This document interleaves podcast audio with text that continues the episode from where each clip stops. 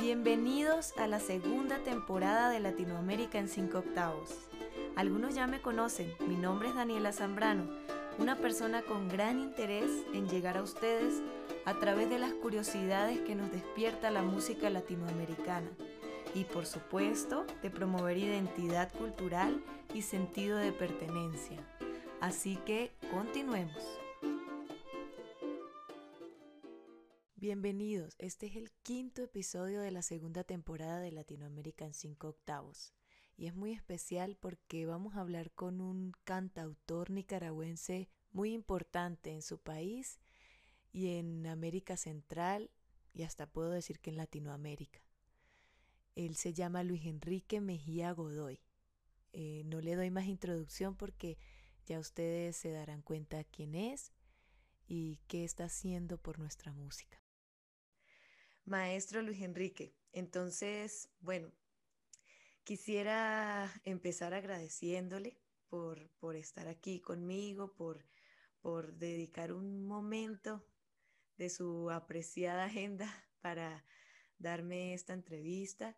Y bueno, pues quisiera de una vez hacerle una pregunta que me tiene a mí muy eh, como a la expectativa siempre con todos los músicos con los que hablo porque es, lo que yo pienso de, de, nuestra música, ¿no? Entonces, quisiera saber, maestro, ¿qué piensa usted de la música tradicional latinoamericana y el contexto social en el que se desenvuelve en los últimos tiempos? Para mí la música latinoamericana es es fundamental, ¿no? Es mi raíz, es la raíz de mi trabajo. Porque vengo de una familia de, músicos, desde mis bisabuelos, de música popular me refiero, ¿no? Este, mi padre era, no solamente era un gardeliano, que era un cantor de tangos y de valses y de bambucos y de rancheras, y eh, además era carpintero y fabricante de marimbas que uno de los instrumentos más importantes de, desde Chiapas hasta Costa Rica. Todo lo que se llamaba antiguamente, eh, antes de la llegada de los españoles, como el anahuac, que después nos referimos a esto como eh, Mesoamérica, y luego se convirtió pues en Centroamérica y, y Chiapas quedó, lógicamente, del lado de México, y eh, de ahí viene esta marimba, que no es la marimba de arco original de África, que llega por otro lado a Nicaragua, y de eso vamos a hablar después. Entonces, mi padre era fabricante de marimba, cantor popular, tocaba la flauta también un tiempo, y tuvo una orquesta en, en el pueblo, en nuestro pueblo que se llama Somoto. Entonces nosotros desde niños, toda la familia, somos siete hermanos, cuatro hermanos y tres hermanas, siempre la música para nosotros fue como el pan de cada día, digo yo. No era nada extraño, no, no teníamos que ir a ninguna otra parte para escuchar música porque la escuchábamos en vivo. Por supuesto, yo que nací en 1945, en esos, entre los 45 y los 50, que yo tenía apenas cinco años, pues no había radio, no había radio ni televisión ni cine. Entonces toda la música era en vivo. Entonces eh, yo me, considero una persona privilegiada. Claro que mi pueblo queda en el norte de Nicaragua, eh, muy cerquita de la frontera con Honduras. es, un, es un pueblo de campesinos e indígenas y agricultores. ¿Me explico? Entonces toda la música era en vivo. Y entonces nosotros nos alimentamos desde niños de esa música. Entonces, para mí es fundamental la música latinoamericana. independientemente de que ninguno de nosotros, ni mi hermano Carlos, que es cantautor también, ni mi hermano Chico Luis, que en algún tiempo se dedicó a la música, eh, ni mis hermanas, que también tocan piano y guitarra y todo eso, este, solamente Carlos y yo nos hicimos profesionales, pero nunca nos imaginamos desde niños que íbamos a ser músicos, eh, porque, eh, como debes de saber, en, en la familia de nuestros eh, países subdesarrollados, sobre todo en el caso de Centroamérica a excepción de Costa Rica, siguen siendo países muy pobres, empobrecidos más bien, el oficio y la profesión de músico no es una cosa que le guste a los padres de familia para que sus hijos se dediquen a esto. Entonces fue muy difícil hasta que nosotros pues pudimos decidir por nosotros mismos y voy a dar un salto muy grande hasta 1967 en que yo me vengo a Costa Rica donde resido actualmente como autoexiliado y ese primer viaje a Costa Rica es para estudiar medicina en este país. Y yo estudio tres años de premedicina, perdón. Y, y entonces decido dejar la medicina por la música, contra la voluntad de mis padres que después entendieron que no solamente era, entre comillas, un juego de jóvenes, sino que era una vocación, una pasión que se convirtió en mi vicio, en mi oficio y, en, y en todo lo que, en mi vida, ¿no? Yo no entiendo mi vida sin la música y sin la música latinoamericana. La música latinoamericana para mí es la música más importante del mundo, porque es la más rica, la más diversa, la que tiene más texturas y mixturas, eh, debido a todo ese mestizaje, a, a toda esa africanidad que digo yo en el caso de Nicaragua, ¿no? Porque tenemos la suerte, al estar en Centroamérica, Nicaragua tiene eh, Caribe y tiene el Océano Pacífico. Y tiene comunicación por el sur con Costa Rica y América del Sur y por el norte con los demás países de Centroamérica y México. Entonces es una, es una situación privilegiada de, de confluencias y de influencias. Y mi pueblo, Somoto, era uno, uno de los primeros puertos terrestres. Entonces, por ahí pasaron de ida y vuelta muchísimas cosas hasta que eh, nacieron otras fronteras, como suele suceder, pero eh, todo esto hizo, como te decía Daniela, que la música latinoamericana para mí fuera mi vida. Y le he dedicado los últimos 50 y, ¿qué? 58 años a la música, eh, profesionalmente, ¿no? Entonces, este, no solamente la hago, la toco, la promociono, la reproduzco, eh, sino también, como suele suceder y como debe ser, porque la música no es nada estático, este, hay que renovarla, hay que recrearla. La música latinoamericana de hoy, la que tiene raíz legítima, no me refiero con todo respeto, quiero decir, no me refiero a la música comercial, a la, la industria de la música, a la música que se hace para venderse, y que se calcula eh, para vender, no me refiero a eso, sino me refiero al arte de la música, a la música que nace por una necesidad de comunicar, porque si la música no comunica nada, pues no es arte.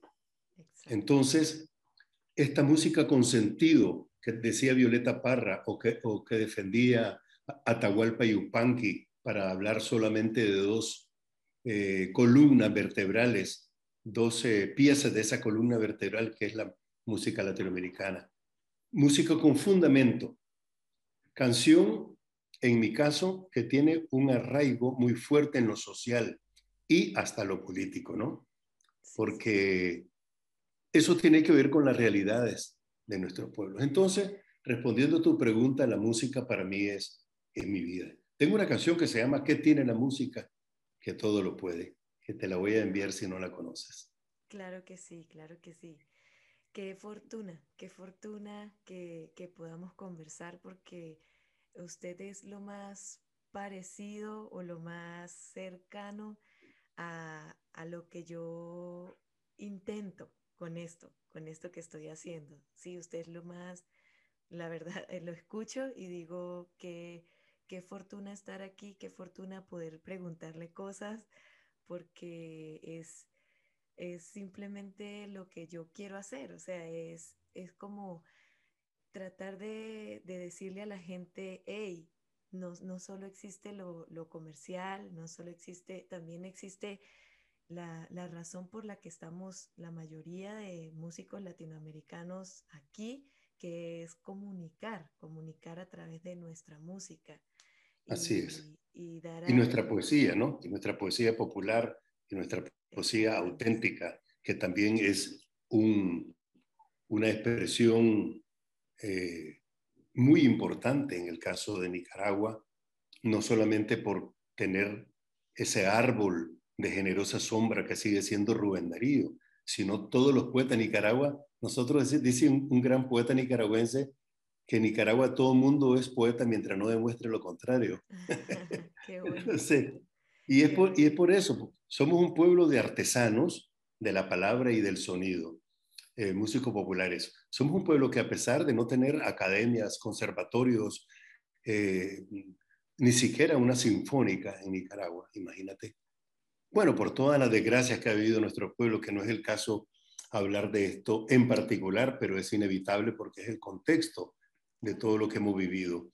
Y, este, y, yo te iba a decir una cosa muy importante, vos que sos joven y yo que soy muy mayor, eh, me parece que es muy importante esta conexión entre la juventud y la gente mayor, porque también nosotros nos retroalimentamos de estas conversaciones, de estas entrevistas. Me parece eh, extraordinario me parece no una excepción, porque sé que hay mucha gente joven interesada en esto, pero me parece muy importante la labor tuya y porque cuando yo también tenía 20, 30 años eh, y, me apasionaba esto, la gente mayor me apoyaba a mí y me decía que era importante que no se perdiera esa raíz, que, que no dejáramos eh, nunca de, hablar y de decir y de investigar. Y si uno, y si uno tiene la oportunidad, te imaginas como yo que soy músico, entonces con mucha más razón yo siento que tengo todavía un enorme compromiso con, con todas las generaciones. Sí, maestro, pues todos, yo también siento un gran compromiso y de hecho pensaba que tenemos muchas cosas en común. Usted hablaba de, de, de que los padres no querían que, que los hijos estudiaran música, eso no es solamente de esa época, porque yo viví, no, no, no, no, no. Yo todavía eso. y, mi mamá que me escucha siempre sabrá que, que ella en un momento no estuvo de acuerdo con que yo estudiara música y, y, tuvimos problemas y estuvimos peleadas y todo, porque no, porque simplemente no, pues como usted dice, la mentalidad de, bueno, de querer tener que estudiar algo que dé, algo que, que, nos, que nos dé soporte económico. Entonces, para los padres es terrorífico que un hijo les diga, quiero estudiar música, quiero ser profesional de la música, porque piensan que no, que no va a haber ese soporte económico. Pero pues quizás nosotros somos eh, emocional y mentalmente mucho más fuertes que muchas personas que hacen lo que no les gusta. Sí, claro, yo creo que los siempre tienen los padres razón, ¿no? Sí. En, el sentido de querer lo mejor para uno, la felicidad. Cuando uno demuestra que lo que uno hace es de, de alguna manera seguir persiguiendo la felicidad, porque yo creo que nunca se alcanza, es una utopía, pero de repente el arte y la cultura está más cerca de la felicidad. Entonces, yo creo que cuando eso pasa, los padres eh, definitivamente cambian. Y, te quería decir otra cosa. Ese prejuicio también se rompe en las siguientes generaciones, porque yo como padre y yo como abuelo, ahora tengo hijos que hacen música y nietos que hacen música. Y lo que yo he hecho es eh, darle las herramientas que yo he podido darle para que aprovechen su tiempo y no tomen la música solamente como un, pasatiempo, que podría ser. No es malo que la gente sea un médico, un arquitecto y tenga el hobby de la música. Conozco mucha gente así. No es eso. Me refiero que el músico no solamente es tocar un instrumento. El músico es investigador, es un periodista como vos, es un comunicador, es un cronista, es un escritor, el músico puede ser un profesor, un maestro, eh, etcétera.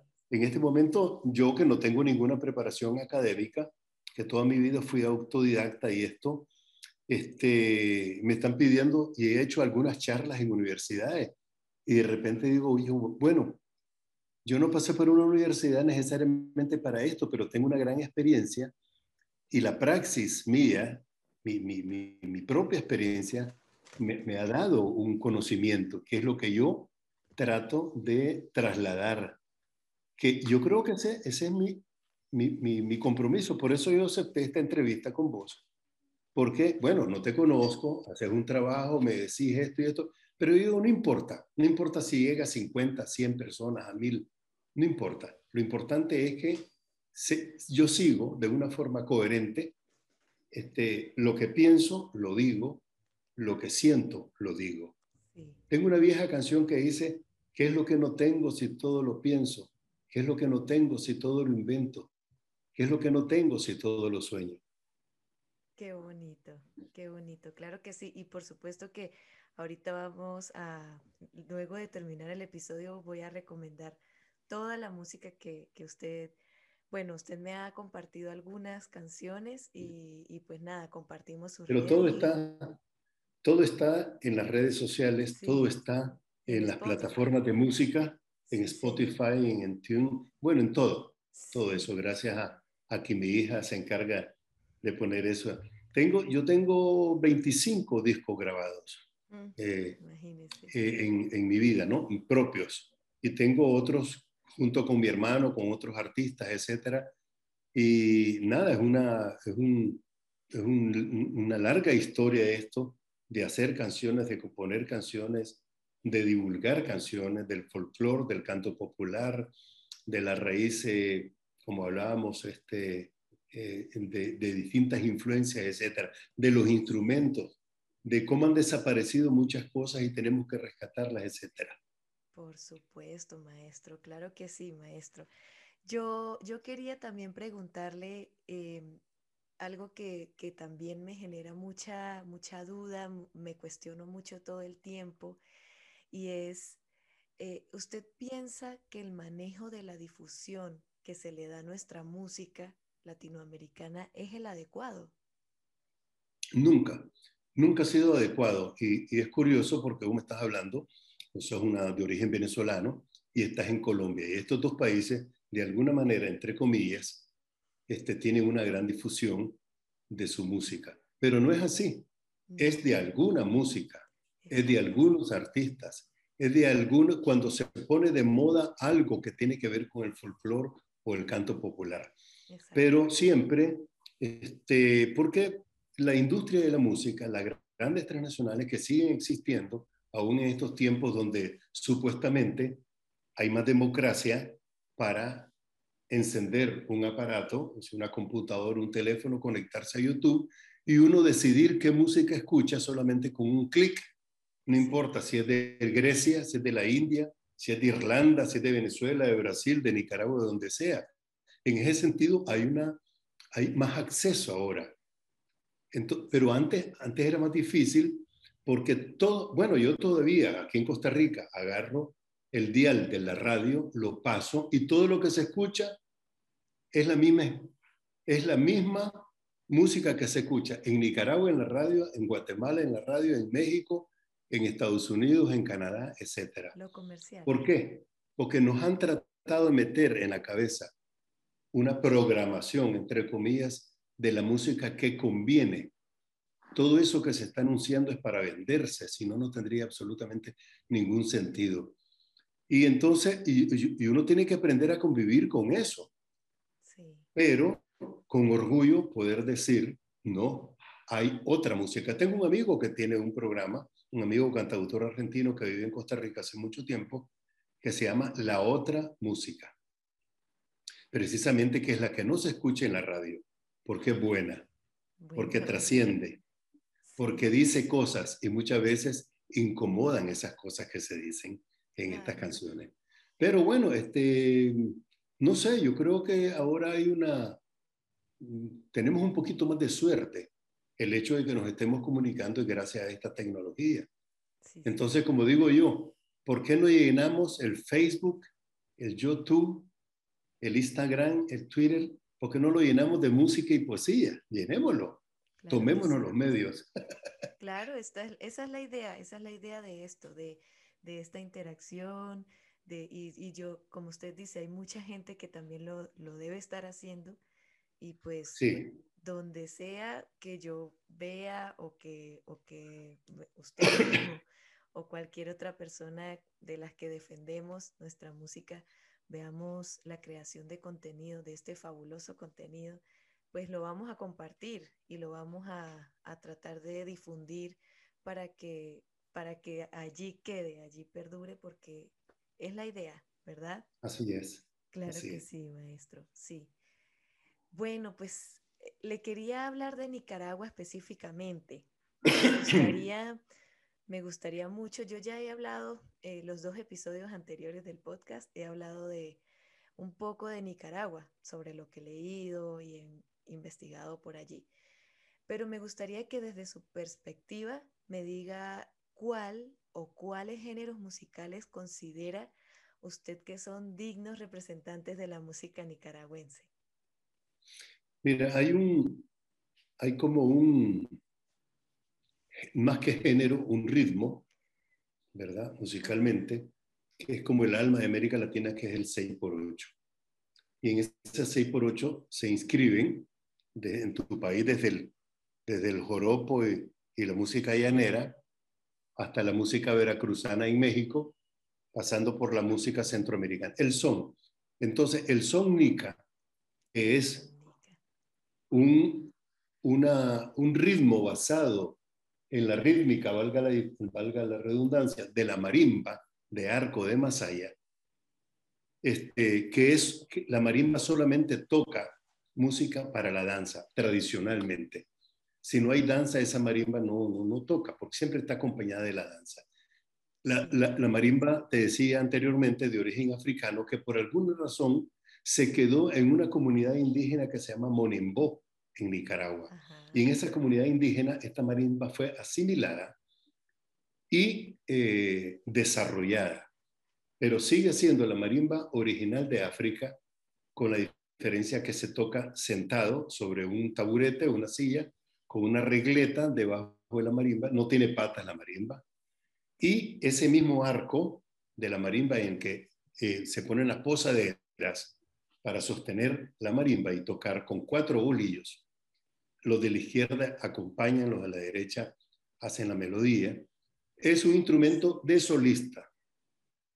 Luego a esta marimba se le puso de acompañamiento una guitarra pequeñita que se llama guitarrilla, que no existe en ninguna parte, pero que se parece al cuatro, al ukelele, al, al no sé, a otros instrumentos, al, al, Se parece al, al más chiquita, como el cavaquinho, como el charango, como, como, el, cuatro venezolano, como el ukelele, el cuatro venezolano. Entonces esta guitarrilla solamente es para acompañar la marimba. No existe, esa guitarrilla no se toca en ningún otro formato. Luego llegó la guitarra de acompañamiento de seis cuerdas, la guitarra española, y este trío, marimba, guitarra y guitarra, y después se le sumaron las maracas, es lo que tradicionalmente se llama la música de marimba, y es para las danzas tradicionales que eh, todas son de origen, eh, vamos a decir, este mestizaje indígena español de esa primera época. Esto, esto tiene más o menos eh, unos 150 años quizás o más, ¿verdad? Y la mayoría de las melodías de marimba son anónimas se vienen pasando de generación en generación. Y los fabricantes de marimbas son campesinos que tocan las mismas marimbas. Entonces, de familia, de generación en generación, estas familias han ido heredando. Y por, yo digo que es casi como por milagro, porque ningún gobierno, ninguna instituciones de cultura se han preocupado realmente, pues han hecho cosas que yo digo que son, críticamente digo que son especie de maquillajes para decir que protegen la música de la marimba, pero en realidad no. Inclusive podría perderse hasta los árboles de donde se saca eh, las teclas de la marimba, que es el ñámbar, el granadillo, el coyote y el chiquirín. Esos son, yo creo que algunos están por desaparecer. Sí, leí eso por ahí, sí. Entonces todo eso, todo eso es parte de, de este ritmo de la marimba, que es un 6 por 8 Y de ahí, don Camilo Zapata, que es un hombre que en su juventud, en los años 30, en 1930-32, hace el primer son basado en la marimba que se llama Caballito Chontaleño y entonces hace este, eh, nace el son nica. Ahora, lo que pasa es que este son nica no es instrumental, tiene letra. Y aquí viene otra cosa muy importante de este son nica, que es una letra que habla de las tradiciones, del paisaje, de las fiestas, de las relaciones eh, y todo desde una visión un poquito rural, vamos a decir, ¿no? Un poquito rural. Entonces el caballito, la hacienda, un poquito, podría decirte como la, como la música de Simón Díaz, como las canciones de Simón Díaz, guardando la diferencia, ¿no? Entonces, un Camilo Zapata es nuestro Simón Díaz. Y, y él llega a vivir hasta los noventa y pico de años, de tal manera que fue eh, el, el eslabón con el eslabón nuestro que une esa vieja generación con la nuestra. Me refiero a la generación de los Mejía Godoy, ¿no? Porque mi hermano Carlos y yo somos estos, estos músicos que dichosamente, eh, no sé dónde está el, si el mérito nuestro es porque nuestro padre insistió mucho en la música popular, que decidimos ser discípulos de Camilo Zapata. Entonces empezamos a, tocar primero y después a componer canciones en ritmo de sónica. Así que el sónica, para mí, para nosotros, para muchos, para la mayoría de los nicaragüenses, es la música y el ritmo que identifica eh, la, lo que llamamos nosotros música regional nicaragüense. Claro, con esto hay que tener mucho cuidado, porque todo esto que te estoy hablando sucedió en el Pacífico. Pero ¿qué pasa con el norte de Nicaragua? ¿Qué pasa con la costa caribe de Nicaragua? qué pasa con la música de, la costa caribe norte y la costa caribe sur. Y esos fueron muchos años después que nosotros fuimos entendiendo y comprendiendo esto.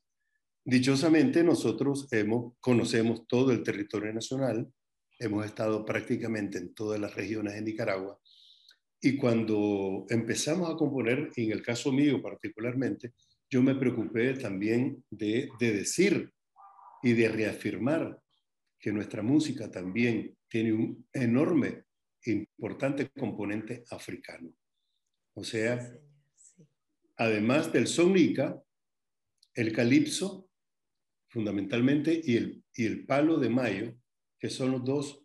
El palo de mayo es auténticamente nicaragüense, pero es hijo del calipso, así como el calipso es hijo del mentó o el reggae del mentó. Pero todo esto viene de, esto viene de herencia africana a través de Jamaica. Maestro, pero yo quería preguntarle algo precisamente sobre el palo de mayo.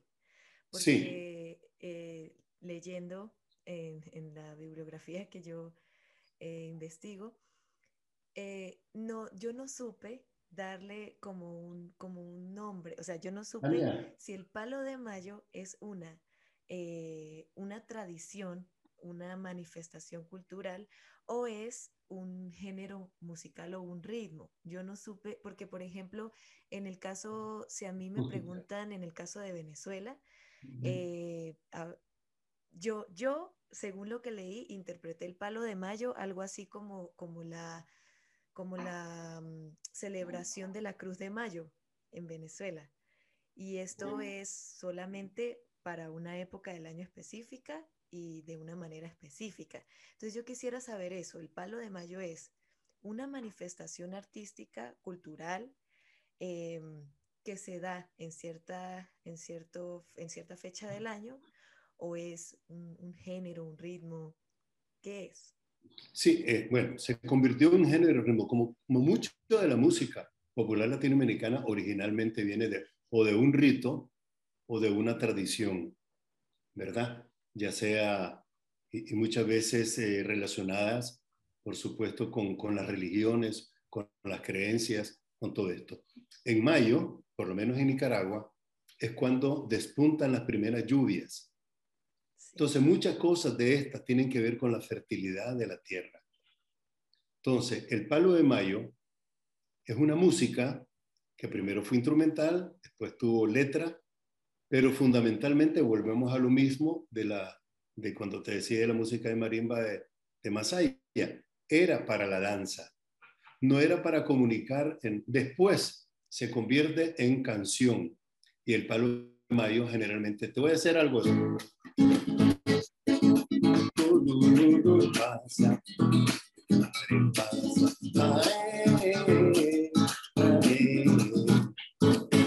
Eso es el palo de mayo. Si vos oís eso, si lo oís, es calipso. Entonces es un calipso más ligero, más rápido. Pero se hace para una danza alrededor de un palo, que eso existe en muchas culturas de América Latina, de un palo trenzado, que está lleno de frutos, de frutas. Entonces todo eso es para el rito de la fertilidad de la tierra es una danza y eh, vamos a decir, los carnavales que en América del Sur se hacen en febrero, en Nicaragua se hacen en mayo. Ah, los carnavales de la costa caribe es en el mes de mayo y se llama Mayo ya este carnaval, que tiene poco tiempo, tiene 40 años, vamos a decir, como, como un, algo institucionalizado.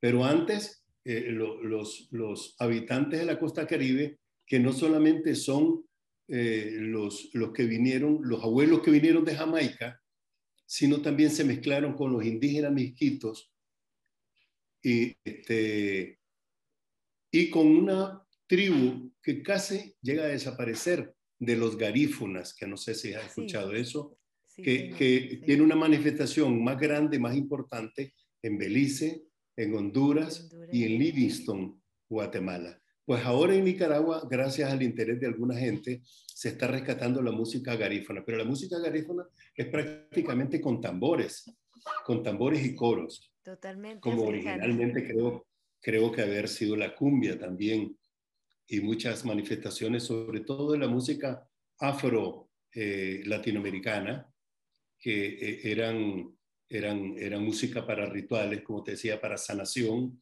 como el gualagayo, por ejemplo, etc. Pero bueno, volviendo otra vez a la costa caribe, esta música del, del palo de mayo, ahora, hoy es canción también, el palo de mayo sirve para escuchar. Y en el caso mío, con mucha más razón, porque soy una persona que se interesa mucho por el contenido, por las letras, por lo social, este, yo hice Palos de Mayo, no sé si escuché, no sé si te mandé Un gigante que despierta. No, no. Que es una canción que dice, que está dedicada a la costa atlántica, a la costa caribe de Nicaragua, que antes le decían costa atlántica, eh, porque al triunfo de la revolución se supone que este gigante, que es, es otra Nicaragua prácticamente, porque hasta hace muy poco tiempo no tenía acceso más que por agua, por el río. Entonces, sigue siendo todavía, creo que están haciendo una carretera que va a comunicar el Pacífico con el Caribe. Pero entonces era como otro país, como otra Nicaragua, además que se habla en criol, inglés, criol y en misquito, que es la otra, eh, las otras tribus indígenas, los misquitos, los zumbos, los ramas, y también, como te decía, eh, recientemente se está rescatando el lenguaje y la música y las tradiciones de los garífonas. Entonces yo hice una canción que es para costa, la costa caribe como un gigante que despierta, que dice, por esta tierra pasó. El pedernal y la miel pasó, el oro, el jade pasó, pero nada se quedó, solo quedó el duradero residuo de las lenguas, Pisquito, subo y el rama, el criollo se quedó, un gigante que despierta en la costa, un gigante que ya nada detiene, un gigante que despierta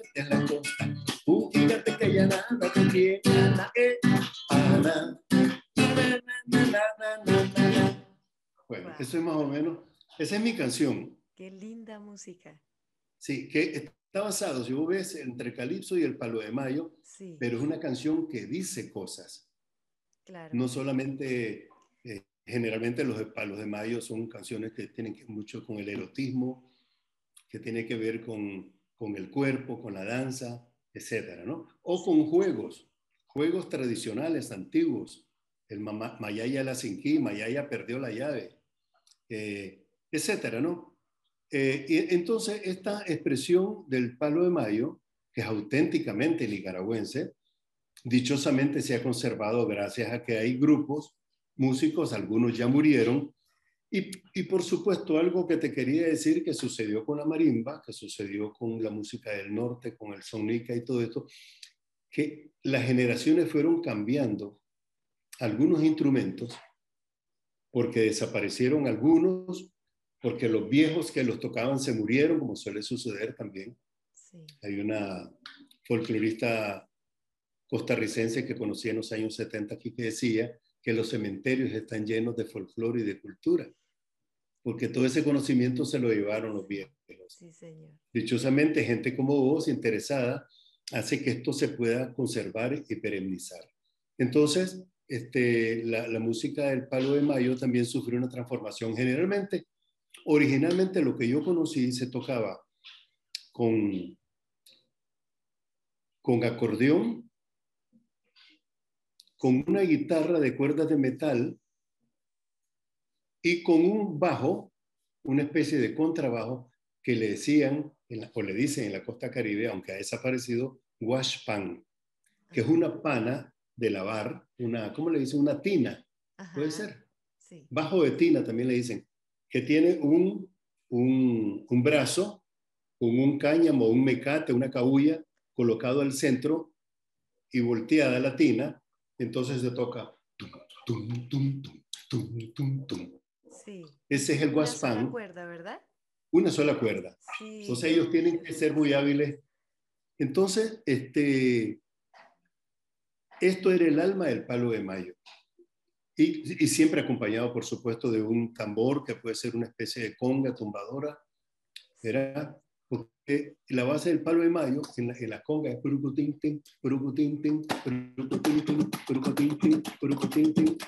y el bajo eso es. Entonces, te pongo esos ejemplos así en, en vivo porque es muy difícil para mí explicarlo de otra manera, ¿no? No, es buenísimo y es fabuloso. sí, bueno, como te decía, es lo que he visto, lo que he comprobado, lo que he eh, investigado empíricamente, lo que he recopilado y la experiencia que tengo también con los músicos de, porque conozco muchos músicos del Caribe, del norte, etc. Estos viejitos se murieron, se llamaba eh, Grupo Sinica, este, y, tocaban y cantaban en criol, por supuesto, y desgraciadamente se murieron y nadie tomó, recuperó eso. Entonces Palo de Mayo empezó a tocar con guitarra eléctrica, con batería, con bajo eléctrico, con sintetizadores, algunas veces se, acompañaban con un saxofón y trompeta, hasta que se hicieron grupos grandes. Vamos a decir que vos conoces bien, por supuesto, toda la música de tu país, pero, eh, o de Colombia, ¿qué tiene que ver la música de las cumbiambas, con todo respeto, con la música de la Bios Caracaboy? Eh, es la misma, es la misma raíz, pero es, e, está en, en el desarrollo de la música, las orquestas, los combos, los los cuartetos fueron cambiando. Algunas veces porque se perdieron los, instrumentos. Ah, perdonan, hay un instrumento importantísimo en la música original de la costa caribe que es el banjo. Ajá. ¿Verdad? Que le daba, e, ese, el banjo es, y, me recuerdo porque cuando entró la, la guitarra de 12 de, eléctrica, reemplazó al banjo poniéndole un capoastro muy, muy cerquita, bien, así, y tocando Para simular el sonido. Para simular el, banjo, inclusive hubo gente muy virtuosa en ese sentido. Le ponían un pañuelo para que sonara un poquito más. Entonces, todo eso es una riqueza enorme, importante. La gente común, la gente común que escucha, todo eso no lo, vamos a decir que no lo aprecia.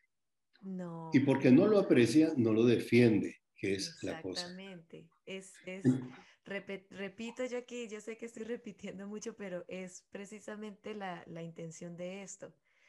Por eso yo trato como de que el contenido de, de, este podcast sea bastante ligero, en el sentido que el, el, común de la gente, que no son músicos, puedan acceder de manera, o sea, sí, muy ligera y entiendan. Y, y yo no, no explico técnicamente por decir, no, se utiliza, eh, qué sé yo, los ritmos del cinco octavos, del, no lo hago así para que la gente para que la gente se enganche y pueda consumir este contenido porque es, es la idea, es la idea que, fíjese, usted todos esos ejemplos que ha dado, eh, bastante explícitos con su guitarra y todo eso, yo escucho y yo digo, qué música tan linda.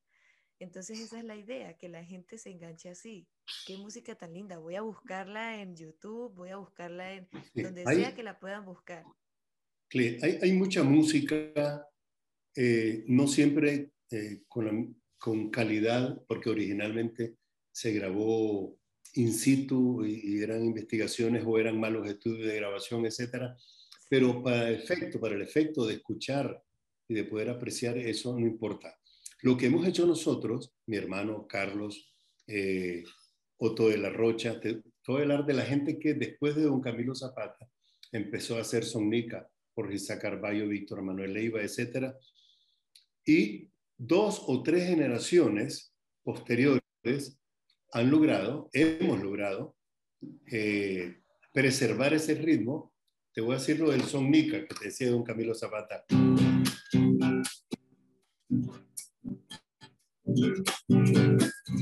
Al sonar de la marimba se desborda moribo. Hay que ver bailar en cinta la mujer del mandador. Don Rodrigo está tanteando como le hace por detrás, zapateando, zapateando, zapateando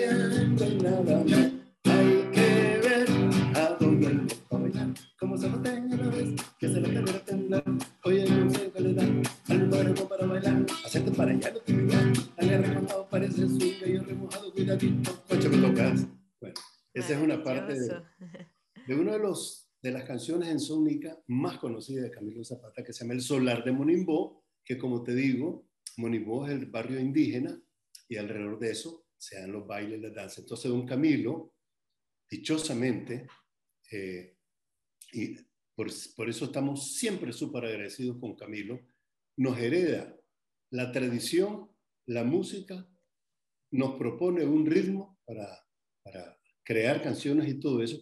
Y entonces estas generaciones posteriores, hasta el día de hoy, este, eh, hemos venido escribiendo canciones.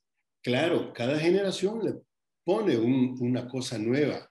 El son lica que hago yo no es el de Camilo Zapata, se parece, está basado en eso. Inclusive, una cosa muy interesante, que no quiero cansarte con esto porque eso a veces son cosas muy, no técnicas, pues, pero que no se aprecien como decimos que no todo el mundo las aprecia. Toda la música nicaragüense, hasta entonces, hasta que nacemos, hasta que los Mejía hoy empezamos a, a como decimos nosotros, estas cosas, era en tono mayor. Ah. Todo era tono mayor. Los, los tonos menores no existían. ¿Qué tal? Y llegamos nosotros, porque ya tenemos influencia de Atahualpa, de Violeta, de Horacio Guaraní, de, de Simón Díaz, de, de, de Gosinguiña, de, etcétera, de todo, de todo el, el, espectro, inclusive de Lara, de Benimoré, de, las, de los grupos de son cubano, de los matamores, de los matamoros, de los tríos, etcétera. Entonces, claro, como, como todo era basado en la marimba, que no hay tonos menores, porque es una sola escala, la marimba, la marimba de arco estoy hablando, ¿no? Sí. Entonces, eh, todo, los, todo era en menor, todo era en mayor, perdón. Y nosotros empezamos a hacer sónica con tonos menores. Pero siempre en el estribillo se pasa mayor. Curiosamente, esto tiene que ver con, con con una cosa que uno quiere comunicar. Y en el estribillo uno siempre canta la parte más alegre, como más vital, más fuerte. Es todo eso, todo eso, eh, Daniela, desgraciadamente no está, digo yo, suficientemente investigado, suficientemente eh, estudiado, porque ha hecho mucha falta. Esa es una de las grandes eh, deudas que tenemos con nosotros mismos en Nicaragua, que no hay musicólogos o antropólogos. Eh, entonces, todo, todos nosotros somos gente aprendiz que hemos ido recopilando, componiendo, agregando, etcétera. Y por supuesto, inevitablemente, como vos me dijiste al comienzo, es mi propia visión. Es mi visión de Luis Enrique Mejía Godoy. Yo no estoy diciendo esto es la música nicaragüense, esto es el sello que quiero ponerle. No, no, es mi opinión, mi humilde opinión y mi experiencia, por supuesto. Siempre trato de hablar desde una primera persona porque me parece que es importante. Yo pienso que, porque hay cosas que seguimos discutiendo y hay cosas en que no nos ponemos de acuerdo. Inclusive a lo mejor nunca nos vamos a poner de acuerdo. Entonces, en todo esto, toda esta música también, es, especialmente la música del, em, del Pacífico, más que del Caribe, ha sido desarrollada y ha sido llevada a, a, una expresión, por ejemplo, de cuarteto de cuerdas, de música de cámara. Eh, eh, bueno, es que es, es, mucha la cosa que hay que hablarte de la música nicaragüense, porque hay otra expresión de música popular nicaragüense que es con instrumentos de viento, que ah. nosotros le decimos música de chichero o de filarmónica. Ay, ¿qué tal? Esto está no íntimamente, esto está íntimamente relacionado con las tradiciones religiosas, que tocan en las procesiones, que tocan en, en, en la Semana Santa, por ejemplo, la música sacra eh, cristiana católica de Semana Santa, pero también estos chicheros tocan música para montar los toros. O sea que Nicaragua no, no es la tradición española de, del torero que matan al toro y los toreros. No, es lo montan. Ah. Más tiene que ver. Y entonces la música para eso se llama son de toro. Y entonces el son de toro tocado con instrumentos de, de vientos así.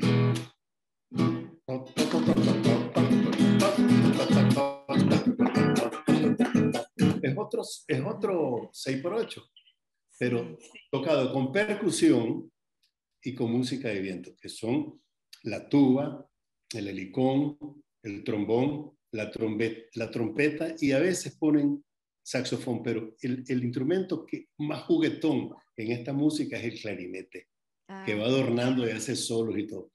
Te voy a, después, te voy a, en los próximos días, te voy a intentar enviarte como un muestrario muy pequeñito de la música de las distintas regiones. Y por último te quiero hablar de la música de mi región, del norte, que es la, la mazurca y la polca, especialmente la mazurca, que eso para mí siempre fue, bueno, en primer lugar se toca con guitarra, a veces se acompaña con un acordeón y con un violín que se, que se toca en el brazo. El violín. No se toca, no se toca acá arriba, sino que se toca en el brazo.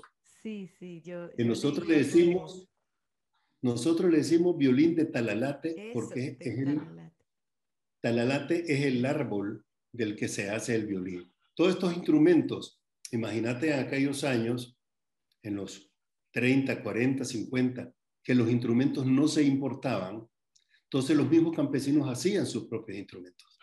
Entonces eso también le dio un, un valor agregado a, a, esa música en vivo, porque tiene un sonido muy particular. Y aunque parezca una cosa defectuosa, es una cosa de identidad. Por supuesto. Entonces, te voy a hacer un poquito de una marimba, de una marimba, de una mazurca que se toca con guitarra muy tradicional, se llama carreta.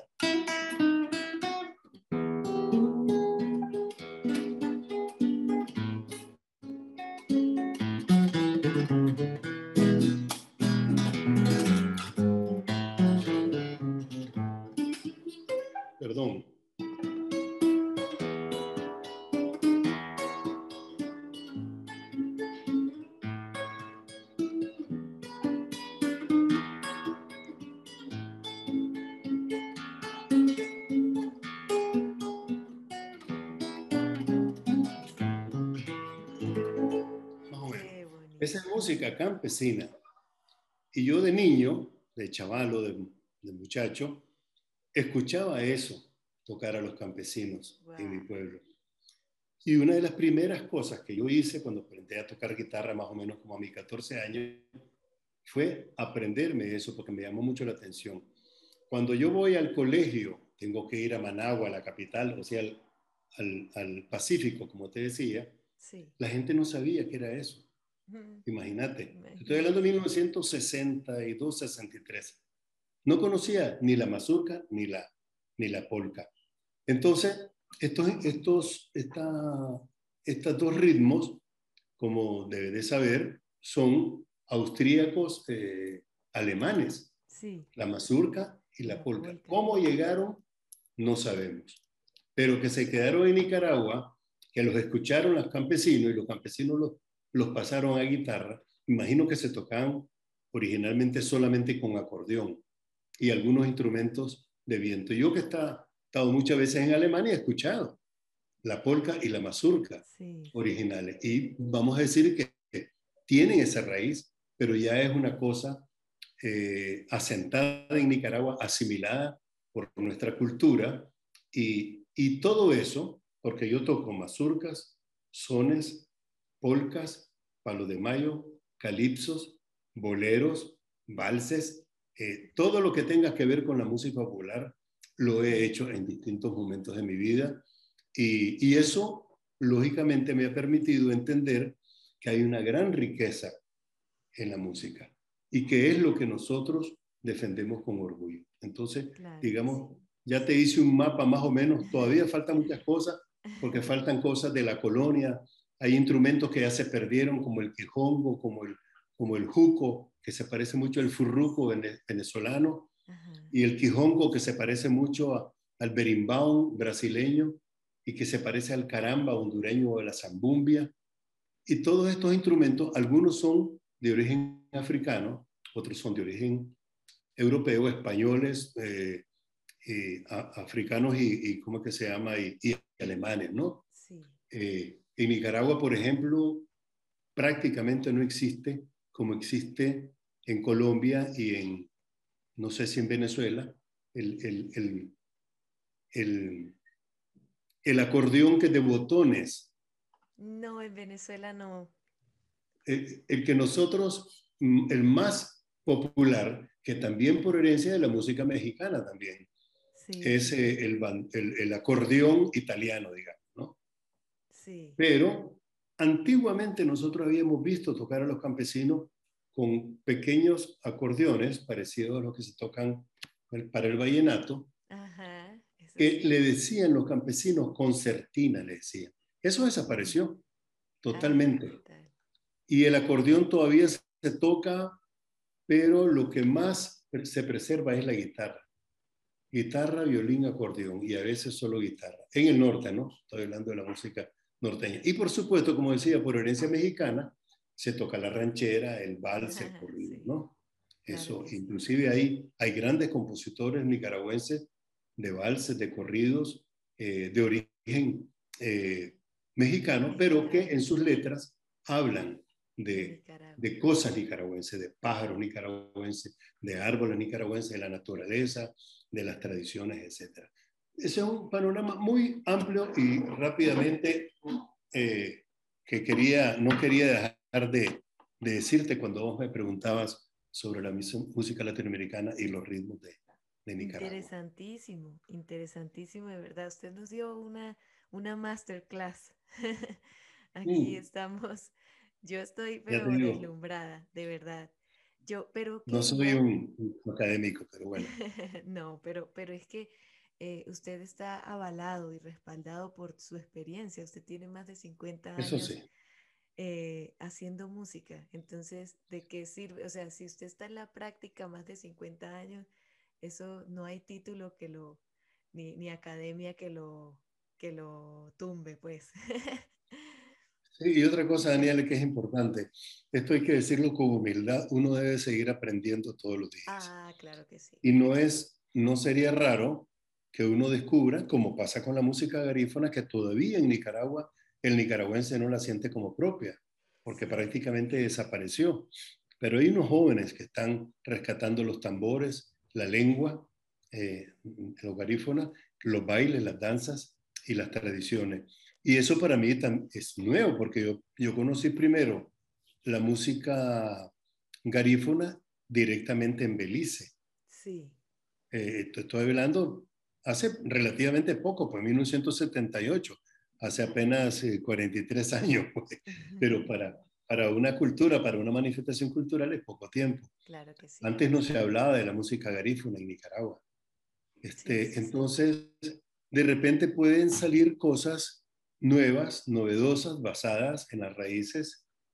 Eh, por ejemplo, yo soy muy enamorado de la percusión y, los instrumentos, hay instrumentos de percusión que se heredaron de, de nuestros abuelos aborígenes, o sea, instrumentos precolombinos como las ocarinas, como el, el huehuetl, que es un instrumento de percusión con unas lengüetas, que algunos dicen que ese es el origen de la marimba africana, y otras cosas, pues, eh, muy interesante, como te decía, el mismo quijongo que yo utilicé en determinado momento, y, y escribí una canción especialmente para este instrumento.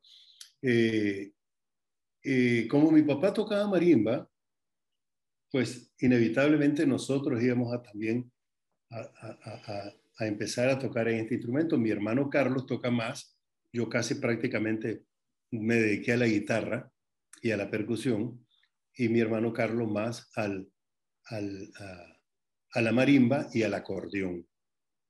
Pero siempre la marimba, por ser un instrumento más grande, más complicado de trasladar, es, es más difícil, ¿no? Sí, claro. El instrumento más que nos ha facilitado más eh, a nosotros los cantautores es la guitarra, La porque es un guitarra, instrumento que, que podemos cargar, andar de arriba para abajo. O es más fácil conseguir una guitarra en cualquier parte, ¿no? Y no una marimba.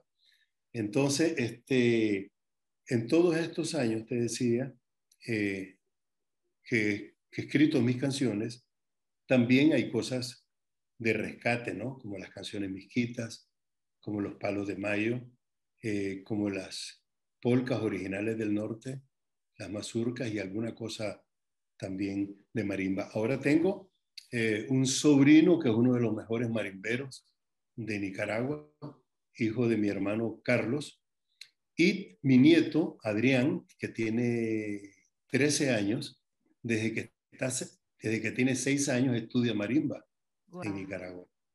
Así que, y, y- y mi nieta Alejandra canta. Así que la música sigue, ¿no? Por herencia, un camino que esperamos que, que nunca se detenga y que apenas somos pequeños afluentes, ¿no? De este inmenso río Claro que es la música de América Latina en general, ¿no? Maestro, y el, el Luis Enrique, eh, el salsero, es familiar suyo, ¿sí? ¿Sobrino? Claro, es mi sobrino, es mi sobrino mayor. Ah, sí, Es sí, el hijo sí. mayor, es el hijo mayor o el primer hijo de mi hermano mayor. Ah, él hizo un Entonces- proyecto con un grupo venezolano que se llama C4 Sí, Trío. Sí, claro. Tienen una Conozco. canción que yo, que es mi favorita, se llama Añoranza. Habla de, Ah, sí, sí. de, A mí también me gusta mucho esa canción. sí, de la tierrita de uno. Sí, sí, sí. Por lo que dice, y, y ese disco Guau, de. Luis Enrique, porque tenemos una conexión prácticamente todos los días, nos, nos hablamos, nos comunicamos, y él generalmente me manda las cosas cuando son proyectos. Tengo esta idea, tío, ¿qué pensás vos sobre esto?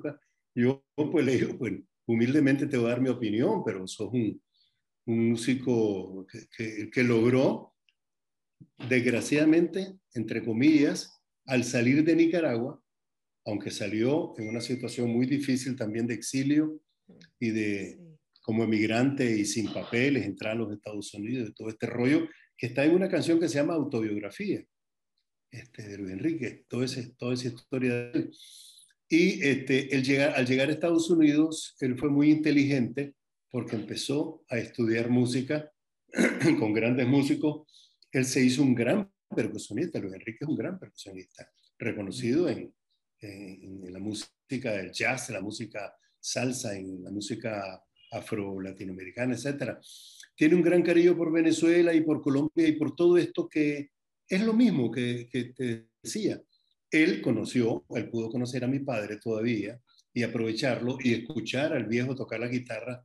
Y él cantaba desde que era un niño, desde que tenía 12 años, cantaba mis canciones y las de mi hermano Carlos, de tal manera que se nutrió de lo viejo y de lo nuevo que era en ese momento nosotros, nuestra música, hasta llegar a ser un, un cantautor que es ahora, que es un músico completo, porque escribe, hace canciones, hace arreglos y experimenta mucho. Ahorita está con un, con un proyecto que no te voy a decir porque no es un, todavía un secreto, pero, es un, pero es un, es un, experimento que tiene que ver con lo que hizo con C4 Trío.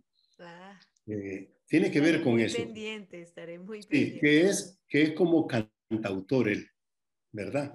No como salsero, entre comillas, ¿no? Porque eh, eh, que, que, fue muy importante, inclusive llamarlo el príncipe de la salsa fue como un privilegio, un honor para él, porque representó esa generación nueva de la música de salsa o la música afrocubana o frontillana. Este, pero Luis Enrique eh, toca guitarra, toca piano, bueno, toca muchos instrumentos, todos los instrumentos de percusión que vos te puedes imaginar, y es, es un enamorado. Y este disco nuevo tiene que ver mucho con eso. Así que te dejo ese adelantito de, de mi sobrino del alma, se llama Luis Enrique, como yo, te imaginas. Sí, yo por eso estaba un poquito confundida, porque yo decía, ¿será el hijo o será Sí, todo el mundo, mucha gente, mucha gente piensa que es mi hijo, y con razón. Bueno, es como mi hijo también, ¿no? Por toda la relación que tenemos. Sí, sí, señor, excelente. Maestro, pues nos estamos quedando un poquito sin tiempo, pero no quiero que nos vayamos sin que usted me, me, me hable brevemente de el movimiento de la nueva canción, el movimiento que fundaron usted y su hermano en la década de los 60. Quisiera saber un poco brevemente de qué se trata. Mira, este movimiento que en Nicaragua se llama del, de la canción testimonial o, la o el canto testimonial, la gente, alguna gente dice la música testimonial porque entiende que la música tiene que tener letra y no siempre es así. Pero este movimiento o todo esto tiene que ver con todo lo que anteriormente te decía, con toda esa raíz de la música de América Latina. Entonces, en los años 60, sobre todo los finales de los 60, se empieza a desarrollar un fenómeno que es un fenómeno internacional, no solamente de nuestro continente, sino se hace universal, que se llama, que distintos nombres, nueva canción, nuevo cancionero, nuevo canto, eh, nueva trova, canto social, canto testimonial, canción eh, de protesta, e, etcétera, ¿no? Hasta, inclusive se llega a llamar hasta canción política o revolucionaria, que ya son cosas mucho más eh, específicas, ¿no? Pero el canto testimonial es es la canción que testimonia el momento que está viviendo el cantautor. Eso está heredado de los viejísimos juglares, de los trovadores. Mi papá llegó a tener el nombre artístico Carlos Mejía Fajardo, el trovador errante, y yo lo retomé. Yo me llamo Luis Enrique Mejía Godoy, el trovador errante. Porque lo que heredamos es eso, esa canción fundamentalmente de la guitarra y el hombre, o la mujer, ¿no? Que pasó mucho tiempo para que la mujer tuviera un lugar también en la música latinoamericana. Y muchas veces, curiosamente, las mismas mujeres, por los mismos prejuicios, no eh, o no firmaban como mujeres o simplemente se desconocía que el origen de esa música o esas canciones era también escrita por una mujer, que es un derecho que la mujer se ha ganado y que nosotros apoyamos absolutamente, ¿no? porque la música no tiene género, la música no tiene fronteras, la música es puente, la música es camino, no es impedimento, no es muro. Entonces, te digo esto porque también hay, grandes cantoras ahora, grandes cantautoras, grandes músicas, grandes compositoras en América Latina que, que han recibido dichosamente el reconocimiento de nuestras sociedades, de nuestros pueblos. Pero la música latinoamericana, este nuevo movimiento nació a finales de los 60 y nace en, todos los países y no podía quedar por fuera Nicaragua. En Nicaragua es mucho más fuerte que en el resto de Centroamérica. A veces dicen que, esta canción social o esta canción testimonial o este canto de protesta nace donde hay más contradicciones. Y es cierto, cuando hay más adversidades, el arte es más creativa y hay más, eh, eh, se enriquecen más eh, las distintas manifestaciones del arte, la pintura, la danza, la música, la escritura, etc. Entonces el canto testimonial es tan reciente como, como nuestro oficio. O sea, nace a finales de los años 60, se consolida en los 70 y por eso te decía que tanto Carlos como yo tenemos más de 50 años de hacer esta canción que en Nicaragua se llama canto testimonial, pero que no es otra cosa más que la canción de raíz folclórica, el, canto popular de nuestros pueblos. Inclusive ya nosotros rompemos más las fronteras y vos puedes escuchar una canción mía y, me puedes decir, se parece a un joropo, se, se parece a una danza tal, se parece, y es cierto, ¿no? Eh, yo tengo mm, eh, canciones en ritmo de bossa nova, en vals, en bambuco, en guapango, en sonica, en, palo de mayo, etcétera, en todo, en todos los ritmos, no solamente de Nicaragua, sino de América Latina. Y a eso a mí me gusta mucho porque me acerca más a todos los demás pueblos. Pero la canción testimonial nació eh, ya más propiamente en 71, 72 aproximadamente, en Nicaragua jugó un papel súper importante para denunciar la injusticia, no solamente de las distintas dictaduras que hemos vivido, sino también de toda esa eh, explotación de los campesinos, de la gente más pobre, eh, y está inspirada en el pueblo.